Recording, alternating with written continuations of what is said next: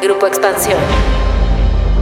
Luego de insistentes llamados de unidad ante las alertas de división que se dibujaban la semana pasada en Morena, el partido presentó sus resultados en una maratónica jornada en la que si bien hubo algunos descontentos con los resultados, para nada hubo vidrios rotos como los que algunos esperaban. Para las nueve gubernaturas que se disputarán en el 2024, resultaron ganadores siete hombres pero por el principio de paridad y los acuerdos políticos, tres de ellos dieron un paso atrás para dejar a sus compañeras en la competición. El caso de la Ciudad de México, con el secretario de Seguridad Ciudadana, Omar García Harfush, es el más emblemático, pues a pesar de ganar por 14 puntos a Clara Brugada, el partido designó a la alcaldesa con licencia de Iztapalapa para que compita por el segundo cargo de elección más importante del país. Pero, ¿Se puede hablar de ganadores y perdedores con estos acomodos? ¿Sale Morena fortalecido de su proceso interno? ¿Cómo se acomodarán las fuerzas rumbo a las elecciones? De esto vamos a platicar hoy en Política y otros datos. Política y otros datos. Segunda temporada. La vida pública a debate. Política y otros datos. Buen jueves, bienvenidos a Política y otros datos. Soy María Ibarra, editora política de Expansión. Hoy es 16 de noviembre del 2024 y como cada semana, pues ya estamos por aquí más que puestos y muy contentos de acompañarlos en su día a día unos minutos. Viri Ríos y Carlos Bravo Regidor, ¿cómo están? Buen jueves de semana movidísima. Hola, hola, ¿cómo están? Feliz jueves de política y otros datos. Muchas gracias por acompañarnos en este nuevo episodio y bueno, pues ya se la saben. Eh, no dejen de dejarnos sus comentarios, de ponernos estrellitas, puntitos. Yo quiero aprovechar el día de hoy para mandarle un saludo a Guillermo Alcalá que nos escribió desde Monterrey, Nuevo León. Saludos, Guillermo. Hola, ¿qué tal? Como cada jueves ya estamos aquí en Política y otros datos y yo le voy a mandar un saludo a Lourdes Cruz. Muchísimas gracias por todos tus comentarios en Spotify. Pues la semana pasada por fin salió humo blanco en Morena y el partido dio a conocer a sus coordinadores y futuros candidatos para las elecciones del 4 de junio del 2024. Se trata de Guacho Díaz en Yucatán, Rocío Nal en Veracruz, Javier May en Tabasco, Alejandro Armenta en Puebla, Margarita González en Morelos, Eduardo Ramírez en Chiapas, Claudia Delgadillo en Jalisco Alma Alcaraz en Guanajuato y Clara Brugada en la Ciudad de México. Estas tres últimas fueron designadas luego de aplicar el acuerdo de paridad establecido por el INE y validado por el Tribunal Electoral para postular cinco mujeres y cuatro hombres a los puestos que se estarán disputando el próximo año. Y pues mucho se ha hablado de los acuerdos políticos para llegar a estos nombres y poder convencer a estos tres varones, pues de dar un paso hacia atrás y dejar a sus compañeras después de haber ganado, pues en las encuestas y en este caso estar pues 14 puntos arriba de Brugada. Y bueno, con ello se ha dicho, por un lado, pues que pierde Claudia Sheinbaum en su liderazgo frente al presidente López Obrador, pues ya saben, por lograr imponer a Brugada, mientras que eh, del otro lado, lo que se dice es que, pues en realidad casi casi era un movimiento calculado y que realmente Omar nunca fue el candidato favorito, pues al ex jefa de gobierno. En fin, no sé qué piensa esto aquí, Carlos, pero me parece que Morena sale bien librado de su proceso interno, sin rupturas graves, con disciplina y además con un extra del que también estaremos hablando, que es la figura de Marcelo Ebrard, que se queda en el partido al lado de Claudia Sheinbaum. Así es, María Elviri. Fíjese que a mí me gustaría empezar hablando, digamos, de quién ganó las encuestas y luego cómo quedaron los resultados con la paridad, porque se ha dicho mucho de un tiempo para acá que es tiempo de mujeres a raíz de los procesos para definir las candidaturas presidenciales, donde en efecto ganaron dos mujeres. Pero en este nuevo ejercicio para definir las candidaturas a gobernadores, la verdad es que a las aspirantes mujeres no parece haberle sido, pues, de una manera que sea congruente con eso de que era tiempo de mujeres. Y déjenme hacer un, deslinde inmediato en este sentido. No es un problema del electorado o de la militancia morenista, porque las encuestas fueron a población abierta, igual que las presidenciales, pues. ¿Será reflejo de que las mujeres que postuló Morena no eran tan competitivas? ¿O de que es tiempo de mujeres a nivel federal, pero no tanto a nivel estatal? O de que el electorado mexicano sigue siendo en general renuente a elegir mujeres? ¿Cómo explicarlo? Hay dos candidatas presidenciales mujeres, hay un número récord de mujeres gobernadoras en funciones, hay paridad en el poder legislativo, pero aún así vemos los resultados de estas encuestas que hizo Morena y parece que estamos más lejos de lo que parecía que estábamos de una competencia pareja y equitativa en términos de género. ¿Por qué ganaron tan poco en las encuestas las mujeres? Yo no sé la verdad cuál sea la respuesta. Me gustaría incluso esperar a ver qué pasa con las oposiciones y si siguen un método similar para definir sus candidaturas, pues comparar los resultados, ¿no? Pero bueno, sea cual sea la explicación, lo cierto es que en las encuestas y las ponderaciones que hizo Morena, como decía, a las mujeres no les fue tan bien. ¿Y por qué hago esta distinción entre encuestas y ponderaciones? Bueno, por encuestas me refiero al resultado directo, a los porcentajes de respuesta favorable que obtuvieron los aspirantes en cada una de las ocho preguntas que se hicieron. La ponderación, en cambio, son los valores que le asignó Morena a quien obtuviera el porcentaje más alto en cada una de esas 10 preguntas con un total de 10 puntos posibles. Había preguntas que valían 0.25 puntos, había una pregunta que valía 1.25, en fin, había de distintos valores. La más importante, que terminó siendo la fundamental, estaba ponderada en 3 puntos y era la pregunta sobre preferencia como candidato o candidata de Morena. Ahora, como bien decías, Mariel, de las nueve candidaturas en disputas, solo en una hubo una mujer que ganara la totalidad de la encuesta, que fue Margarita González en Morelos. Y en Veracruz, bueno, Rocío Nale ganó en la ponderación de la pregunta sobre preferencia de candidatos. En todas las demás ganaron hombres. Si vemos los resultados en función de las ponderaciones, o sea, los puntajes que estableció Morena, hubo seis entidades, seis de nueve, Tabasco, Yucatán, Ciudad de México, Guanajuato, Jalisco y Puebla, en donde las victorias fueron literal de 10 a 0. 10 puntos para los hombres, 0 puntos para la mujer que quedaba, digamos, mejor posicionada. Otra manera de verlo es que de los 90 puntos que estaban en juego, 10 por cada una de las nueve candidaturas, las mujeres obtuvieron apenas 14 puntos. Y esos 14 puntos se concentraron solo en tres mujeres. Margarita González en Morelos, Rocío Nale en Veracruz y Sacil de León en Chiapas. Es decir, si no existiera el principio de paridad de género, de las candidaturas en disputa, siete u ocho, dependiendo de cómo contemos Veracruz, hubieran sido para hombres y una o dos para mujeres. Esa es una desigualdad tremenda y muy difícil de asimilar sin perspectiva de género. Aquí creo que estamos ante una adversidad estructural, no nada más ante una coyuntura adversa. Y precisamente por esto es que existe el principio de paridad, para tratar de corregir ese tipo de adversidades estructurales.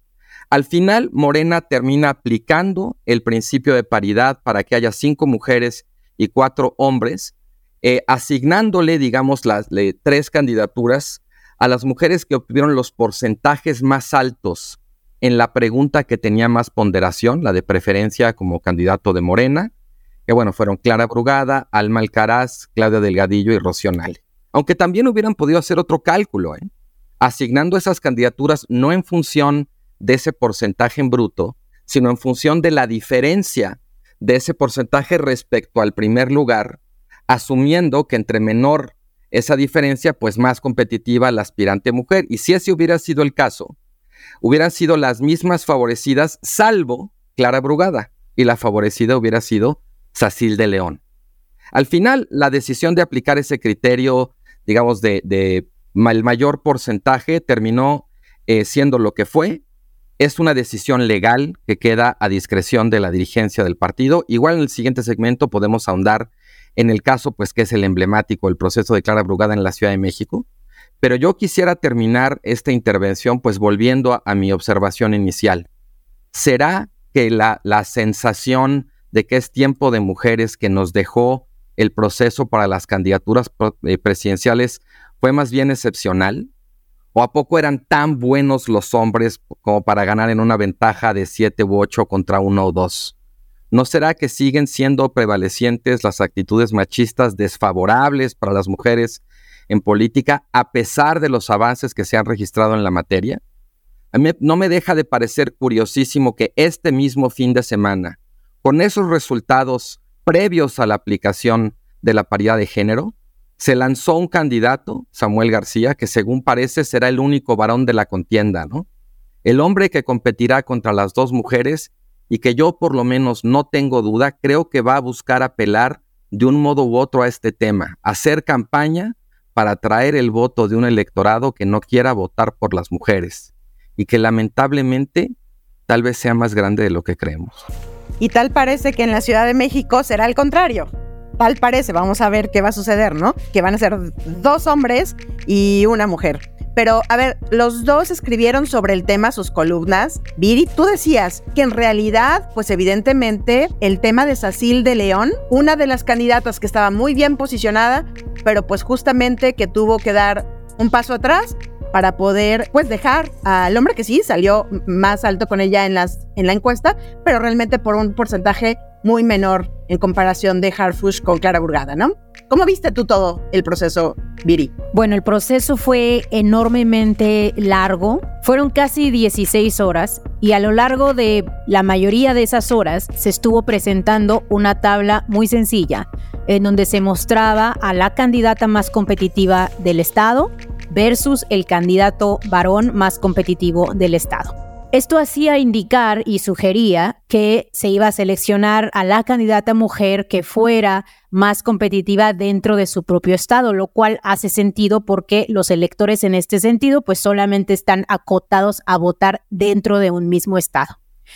Sin embargo, de pronto, al final de madrugada, ya sábado 2, 3 de la mañana, nos dicen que van a cambiar el criterio, que esa tabla que nos vinieron presentando, pues como que no era, y que en cambio lo que se iba a utilizar era el puntaje individual de mujeres comparándolas con otras mujeres. Entonces, bueno, honestamente esto me hace creer que más que una decisión por el criterio de género per se, por los números que se venían presentando, lo que realmente sucedió fue una decisión política en donde se asegura que Clara Brugada sea la candidata de Ciudad de México.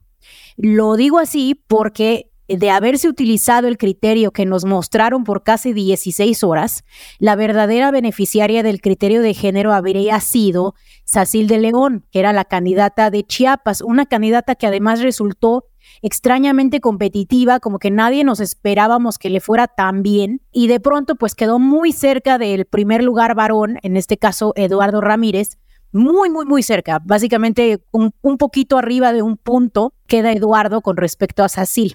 Entonces, pues esto ha detonado una serie de debates públicos muy interesantes en donde se ha incluso sugerido que lo que realmente sucedió fue que López Obrador impuso a Clara Brugada. Y se argumenta pues que López Obrador es el como controlador omnipotente del partido, que toda esta parafernalia de las preferencias de candidatos y candidatas pues simplemente era como para tapar el sol con un dedo y pues que había sido simplemente una imposición completamente política. Yo lo leo de una manera un poco distinta. A mí sí me parece que fue definitivamente una decisión política, no queda duda porque pues los números son muy evidentes. Sin embargo, la forma en la que sucede esta llegada de Clara Brugada como candidata me hace pensar que no fue una decisión unilateral tomada por López Obrador. ¿Por qué? Porque se da de una manera, digamos, de último momento. No parece ser algo que fuera planeado, se da de manera muy desordenada, como les comento, pues casi que improvisado, como al final de la noche ya de madrugada. Y además porque pues si López Obrador controlara el partido, hubiera habido muchas otras maneras más efectivas para imponer a su candidata. Por ejemplo, pues se pudo haber simplemente pedido que Omar Harfush se retirara de la contienda, se pudo haber modificado la encuesta a modo o se pudo incluso haber creado un criterio de género distinto, uno en el que efectivamente pues Clara ganara, no al final de la jornada, sino pues que desde un inicio se dieran a conocer los datos, por ejemplo, simplemente de todas las mujeres compitiendo contra todas las mujeres. Si a todos nos hubieran enseñado solamente esa tabla, no habría quedado duda, por ejemplo, de que Clara, pues de verdad sí era la que tenía el puntaje superior en ese criterio. Yo más bien creo que lo que estamos observando es un fenómeno, no tanto entonces de López Obrador seleccionando a su candidata favorita, sino más bien de un Morena que yo diría está naciendo, o más que naciendo, está como llegando a su adolescencia. Es un partido que ya empieza a decir, me quiero independizar de quién, de quien me creó, de López Obrador, y voy a empezar a buscar como mi identidad. Y en esa búsqueda de identidad, Morena se enfrenta a dos grandes disyuntivas. Por un lado, convertirse en un partido ideológico, un partido de izquierda, y por el otro lado, convertirse en un partido que yo le llamo cachatodo, es decir, un partido que su única misión, independientemente de la ideología, es atraer la mayor cantidad de votos. Y me parece que Morena no está pudiendo tomar esa decisión de manera homologada a lo largo de todo el territorio.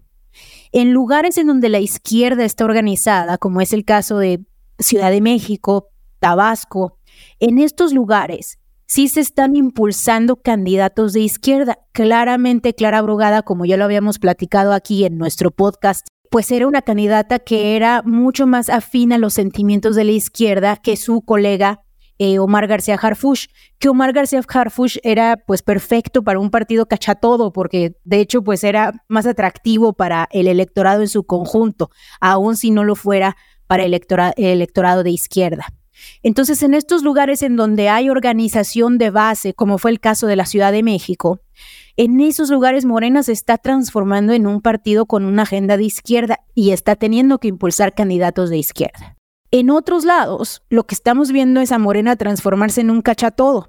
Y ahí pues incluso poner candidatos que ni siquiera son de izquierda, que de pronto vienen del verde, que vienen del PAN, bueno, que vienen del mismo PRI, pero que son personas con mucha capacidad de movilización local.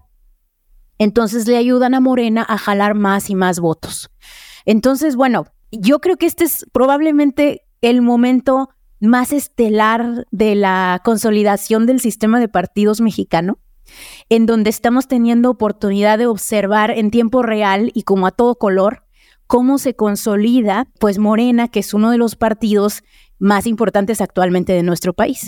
Entonces vamos a ver, ¿quién gana y quién pierde con esto? Yo les decía, a mí la percepción es de que a pesar de todo esto y que había como que inconformidades pequeñas y eso, realmente yo lo que veo es que Morena pues realmente sale fortalecido, fortalecido de esto y me parece que como Viri dice, el acuerdo político privó más en el asunto de la Ciudad de México porque representaba mucho más riesgo. O sea, que Clara no fuera la candidata, porque claramente Clara tiene más capital político, tiene más movilización que Omar García Harfush, que evidentemente se disciplinó por su propia formación y dijo, no hay problema, así son las cosas, gané la encuesta, pero respetamos lo que dice el PRI. Hasta ahorita no hemos visto a un Omar García Harfush, ni, creo que lo veamos, haciendo bronca por lo que sucedió. ¿Cómo leen esto para Morena? Finalmente termina ya aquí su proceso interno, tanto para los, las entidades y un anexo importante que lo platicaremos ahorita en un momento, que es Marcelo Ebrard. Yo creo que es importante hacer la distinción. Clara Brugada no ganó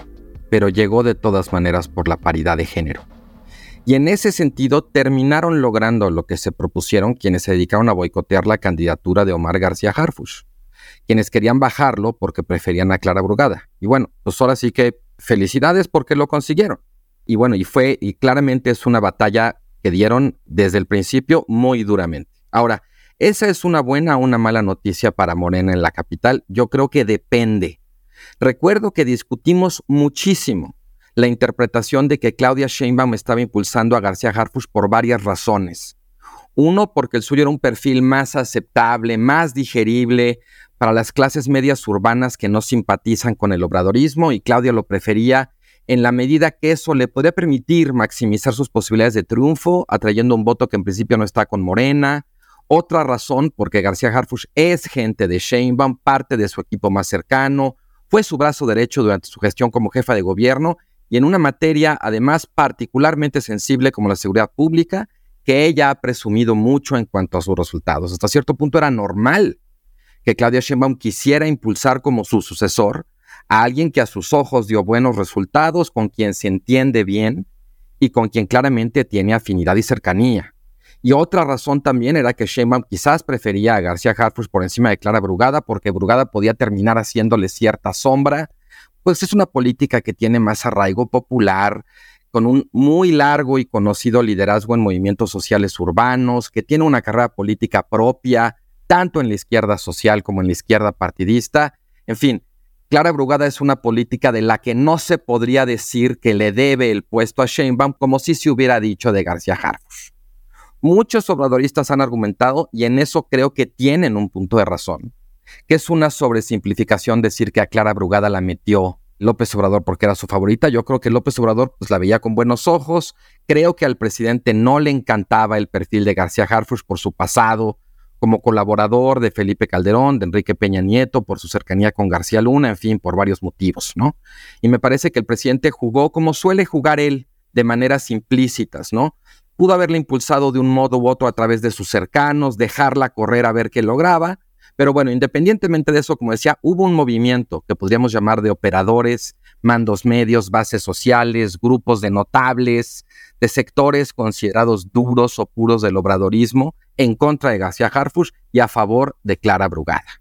Y ese movimiento hizo mucho ruido, presionó, movilizó, desmovilizó para hacerse sentir, para hacerse valer políticamente y me parece que tuvieron éxito en meter la duda de si valía la pena tratar de apelar al voto no obradorista en la capital con un candidato, vamos a decirle, conciliador como García Harfush, pero arriesgándose a perder una parte del voto duro que prefería Clara Brugada. Yo creo que ahí sí metieron un golazo al pintar a García Harfush en términos tan negativos. Incluso hubo quienes dijeron abiertamente que si él quedaba como candidato no iban a votar por él, que implicaba entregarle el bastión del obradorismo policía, etc. Al final no convencieron porque de todos modos la encuesta que hizo el partido y las dos encuestas espejo que se hicieron en la Ciudad de México las ganó Harfush con un puntaje muy abultado de 10 a 1 en el ponderado, digamos en, los puntajes ponderados, y en la pregunta sobre preferencia como candidato de Morena con una ventaja de entre 9, dependiendo de qué encuesta veamos, de entre 9 y 16 puntos, ¿no? Pero bueno, al final, pues Clara venció por la aplicación del criterio de paridad. A mí me parece prematuro juzgar si es un buen o mal resultado para Morena en la capital, pues más allá de las disputas al interior del obradorismo capitalino, hay que ver cómo terminan configurándose las candidaturas de, de las oposiciones, sobre todo de la alianza del PAN PRI PRD, y cómo se empieza a perfilar la intención de voto ya con las candidaturas definidas. Como comenté en, un, uno de los episodios anteriores donde discutimos esto, yo no sé hasta qué punto esa preferencia mayoritaria por García Harfush a población abierta haya sido de verdad, es decir, susceptible de ser leída como una intención de voto efectiva, o si más bien era una preferencia de que él fuera el candidato de Morena, aunque esas personas que lo preferían como candidato de Morena no necesariamente iban a votar por él. Al final, bueno, pues ya la candidata es Clara Brugada, no él, y vamos a ver cómo le sale esta apuesta contra lo que les indicaban sus propias encuestas a los obradoristas claramente creo que hubo una probadita con lo que vimos en esas imágenes del Estadio Azul. Evidentemente, pues un estadio vacío en donde se leyó así, ¿no? Esto puede suceder si se apoya a cierto candidato, si no se apoya a la candidata que nosotros queremos. Hablo nosotros, me refiero a las bases del partido, ¿no? O sea, a la gente que moviliza al partido en la Ciudad de México. Y por otro lado, también este movimiento rápido que no sé cómo les haya salido del PAN, de al otro día, luego, luego decir, nuestro candidato está boada, y ahí sí, las mujeres eh, se repliegan y también se da como candidato, que ahí también es otra cosa, ya hablaremos del frente en otro podcast, pero en conjunto, Viri, ¿tú cómo viste? ¿Sale fortalecido Morena o no sale fortalecido ya de manera integral? Mira, me parece que responder esa pregunta, Mariel, requiere dividirla en dos partes nuevamente. Dividirla en la parte en donde Morena se está tratando de convertir en un partido cachatodo o en la parte, particularmente Ciudad de México, en donde Morena está teniendo una movilización de su base de izquierda que está demandando que el partido continúe con una agenda programática ideológicamente de izquierda. Empiezo con la parte de Ciudad de México para hilar con lo que veníamos discutiendo hasta ahorita. Creo que hay aquí una distinción fundamental. Por un lado, tú tienes las encuestas de Morena, es decir, a quién prefieren las personas como candidato de Morena. De hecho, esa es la pregunta específica que se hace. Y en esas encuestas, en efecto, Omar salía, me parece que con 14 puntos eh, de superioridad con respecto a Clara en la encuesta oficial de Morena. Pero por el otro lado, tú tienes, digamos, la verdadera encuesta más importante, que es por quién votaría usted en los careos que se tienen con distintos candidatos de Morena y Taboada, que va a ser el candidato del frente. En esa encuesta, que es, digamos, la buena, la que efectivamente compara a los candidatos de Morena con Tabuada, tanto Omar como Clara le llevan una ventaja al PRI y al PAN de entre 32 y 33 puntos. Es decir, quedaron iguales. Entonces, en esa encuesta, realmente no había una disyuntiva muy fuerte entre los candidatos de Morena. ¿Por qué? porque el, electorado de Ciudad de México es un electorado ya muy polarizado, es un electorado en donde ya resulta muy difícil que alguien que es un anti López Obrador de pronto se convenza a votar por Morena, pues solamente porque Omar es más guapo, o porque Omar es un policía, o porque Omar es Batman. Yo pienso que el electorado ya está muy, muy, muy congelado. Entonces, ¿a qué voy? A que no queda claro que Morena necesariamente haya perdido. Lo que sí queda claro es que con la decisión que se tomó en Morena, se cambió radicalmente la estrategia que va a tener que utilizar el partido si quiere cambiar el resultado que ahorita estamos observando, es decir, si quiere ampliar su ventaja con respecto al frente. Anteriormente, con Omar, la estrategia era muy clara, era apelar, intentar, pensar, creer que se podía convencer a una parte del electorado antiobradorista o del electorado apartidista de clase media y media alta para que votara por Morena. Ahora, con una candidata como Clara, esa posibilidad me parece que ya no es necesariamente a la que se está apostando. Por el contrario, se está apostando a movilizar al electorado de la clase media baja baja, al morenista, a la persona de izquierda, para que salga a votar, para que participe mucho. Esta es una parte interesante porque si nosotros comparamos la elección del 21 con la del 18, nos damos cuenta que el electorado morenista sí se desmovilizó mucho.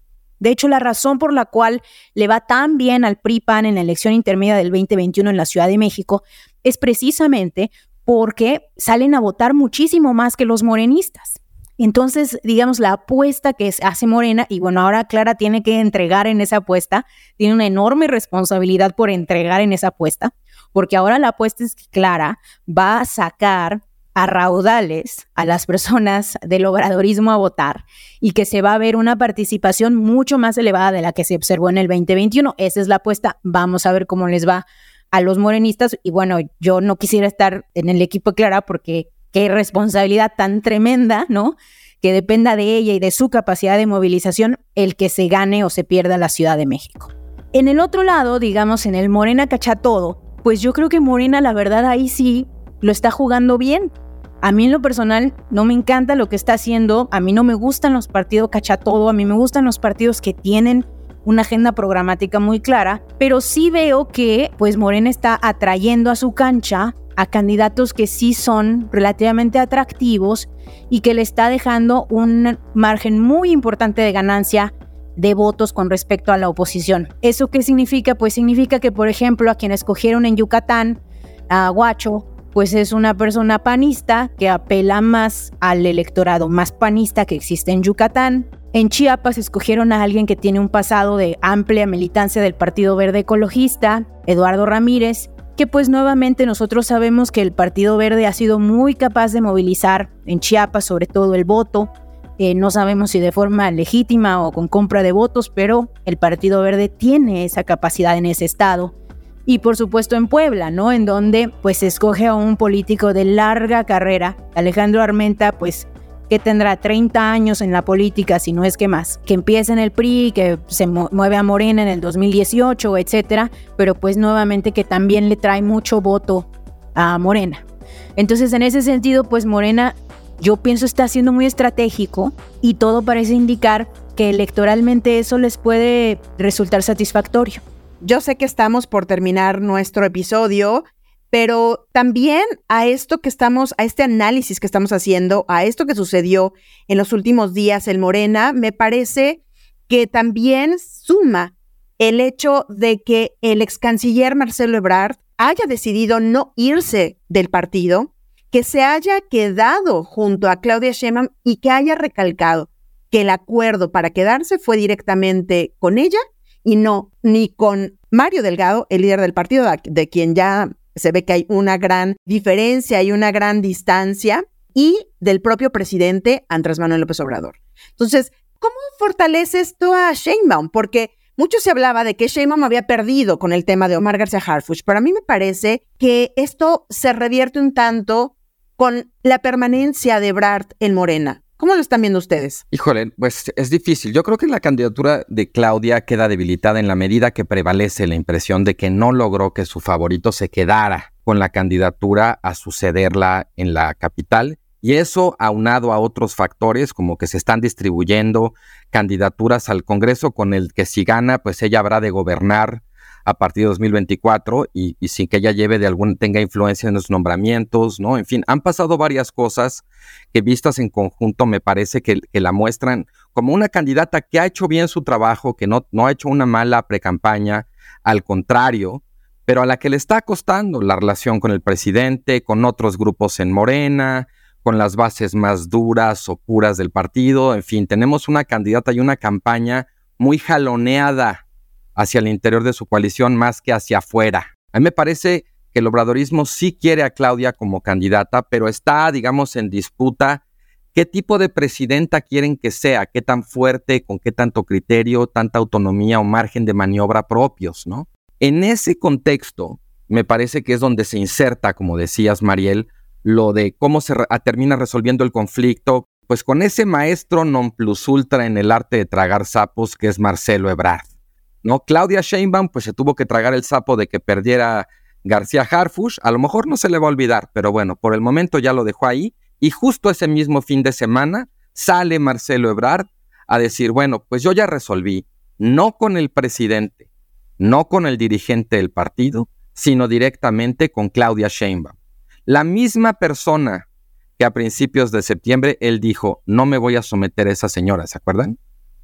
Según explicó Ebrard, él ya se entendió con ella, la Comisión de Honor y Justicia del partido ya reconoció que hubo las prácticas indebidas que él denunció, que van a sancionar a los responsables, y eso le da a Ebrard, digamos, el recurso que él necesitaba para salvar cara y desdecirse de su amago, de su amenaza de irse, ¿no? Y él dice textual, con el bastón de mando ella, Claudia Sheinbaum, ya dirige este tipo de respuestas este es un acuerdo político, un entendimiento entre ella y yo. Yo creo que si Claudia fuera una candidata fuerte, si no estuviera en una posición de debilidad o cercada, digamos, por arriba por el presidente, a los lados por los grupos de Morena, por debajo, ¿no? Con las bases, yo creo que ella no necesitaría llegar a ese entendimiento con Marcelo Ebrard. Que lo haga, incluso concediéndole el reconocimiento de irregularidades en el proceso, que ella salió ganadora, es una señal de que prefiere sumarlo, de que le viene bien ese espaldarazo que termina dándole con su adhesión Marcelo Ebrard, porque Claudia necesita aliados para dar la batalla al interior de su coalición que la está jaloneando por todos lados. Yo nada más quiero terminar eh, recordando que Claudia Sheinbaum sigue siendo la candidata puntera, lleva cuestión de 15, 20 puntos de ventaja a Claudia Sheinbaum, a Xochitl Galvez. Eso no está en entredicho. Creo que de este proceso sale debilitada por lo de Harfush, sale fortalecida por lo de Brad. Y esto me recuerda a una, una frase de un, un genial político italiano, Giulio Andreotti, que decía que en política hay que saber distinguir. Hay amigos, aliados, adversarios, enemigos mortales y luego vienen los compañeros de partido. Miren, yo lo veo muy distinto. A mí no me parece que le haga bien a Claudia el que se haya quedado Ebrar. Yo creo que muy probablemente para Claudia lo mejor hubiera sido que Ebrar se fuera a Movimiento Ciudadano, fuera el candidato allá y allá perdiera, como indicaban todas las encuestas. Es decir, Claudia se quedaría eh, pues al frente del partido mayoritario, en este caso Morena. Ebrar se hubiera sacado sus 15 puntos de la misma manera en las que todo indica hasta ahora con las encuestas que tenemos hasta ahorita, sacaría Samuel. Y bueno, en la otra parte se lo quedaría Xochil Gálvez. En cambio, digamos, a diferencia de ese escenario, lo que estamos viendo ahora es un Ebrar que se queda dentro de Morena, pero no para jugar necesariamente de la mano de Claudia, sino en mi opinión para crear una facción al interior de Morena que muy probablemente se oponga y que juegue a la oposición interna dentro del propio partido. Es decir, Ebrard tenía una disyuntiva entre ser la oposición de verdad en un partido que probablemente iba a perder o ser la oposición interna en un partido que va a ganar. La oposición interna en un partido que gana es un papel muy poderoso. Para ejemplo de ello, pudiéramos ver al Partido Verde, que ha jugado esa estrategia a lo largo de toda su carrera como partido minoritario, es decir, aliarse con el partido ganador y luego jugar ahí a pues ganar eh, ciertas concesiones a partir de eh, vender su voto, a partir de amenazar de pronto con no votar ciertas reformas, ¿no? Entonces, digamos, crear pues una forma de inestabilidad interna dentro del partido. Pienso que esto es a lo que está jugando Ebrar porque lo vimos en el presupuesto. En el presupuesto 2024 empezamos a ver a Ebrar que junto con su equipo de diputados ebradoristas, que por cierto están asociados en la organización que el mismo Ebrar creó, que se llama el Camino de México, demandan que se hagan ciertos cambios, que se aumente el presupuesto, que se cambie cómo se van a estimar los ingresos públicos, una serie de demandas dentro de Morena, presionando al partido desde dentro para que se mueva en ciertas direcciones.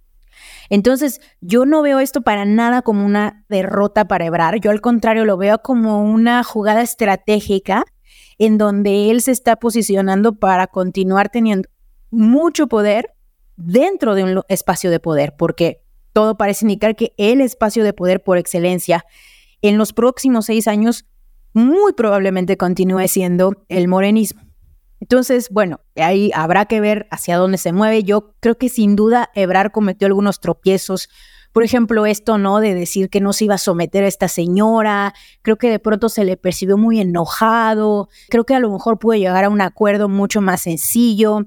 No me encantó, por ejemplo, el discurso que dio esta semana en donde él pues habla bien de Morena, pero a la vez como que habla de que él siempre va a querer seguir siendo presidente, como que por un lado los abraza y por el otro los golpea, ¿no? Se siento que se está volviendo una figura un poco esquizofrénica, pero yo para nada veo que eso haya sido o que vaya a ser en el largo plazo una mala jugada política para él. Pues vamos a ver cuál va a ser el lugar que ocupe Marcelo Ebrard en esta campaña en el equipo de Sheinbaum y le vamos a estar dando seguimiento. Pero antes de despedirnos, queremos decir que estamos conscientes y sabemos que varios de ustedes nos han pedido ya abordar algunos temas que iremos preparando para futuros episodios y que también hay personas como Francisco Medina que nos han pedido hablar de la lamentable muerte de Jesús Sociel Baena, la magistrada electoral de Aguascalientes, y decirles que por supuesto vamos a seguir el caso y que por lo pronto pueden seguir toda la información en torno a este suceso en expansión política. Y ahora sí, muchísimas gracias por acompañarnos hasta el final del episodio. No olviden activar el botón de seguir, la campanita de notificaciones, compartir y poner cinco estrellas si este podcast les gustó. También recuerden comentar y seguirnos en arroba expansión política, arroba Carlos arroba Bajo Ríos y arroba Ibarra. Este podcast fue producido por Mónica Alfaro. Cuídense mucho, nos escuchamos en el próximo episodio. Bye bye. Toda la información, detalles y seguimiento de los personajes políticos de México y el mundo en política.expansión.mx. Me enteré en expansión. Política y otros datos es un podcast de expansión. Hello, it is Ryan, and we could all use an extra bright spot in our day, couldn't we? Just to make up for things like sitting in traffic, doing the dishes, counting your steps, you know, all the mundane stuff. That is why I'm such a big fan of Chumba Casino. Chumba Casino has all your favorite social casino style games that you can play for free anytime, anywhere with daily bonuses. That should brighten your day a little. Actually, a lot. So sign up now at chumbacasino.com. That's ChumbaCasino.com. No purchase necessary. VGW. Void were prohibited by law. See terms and conditions. 18 plus.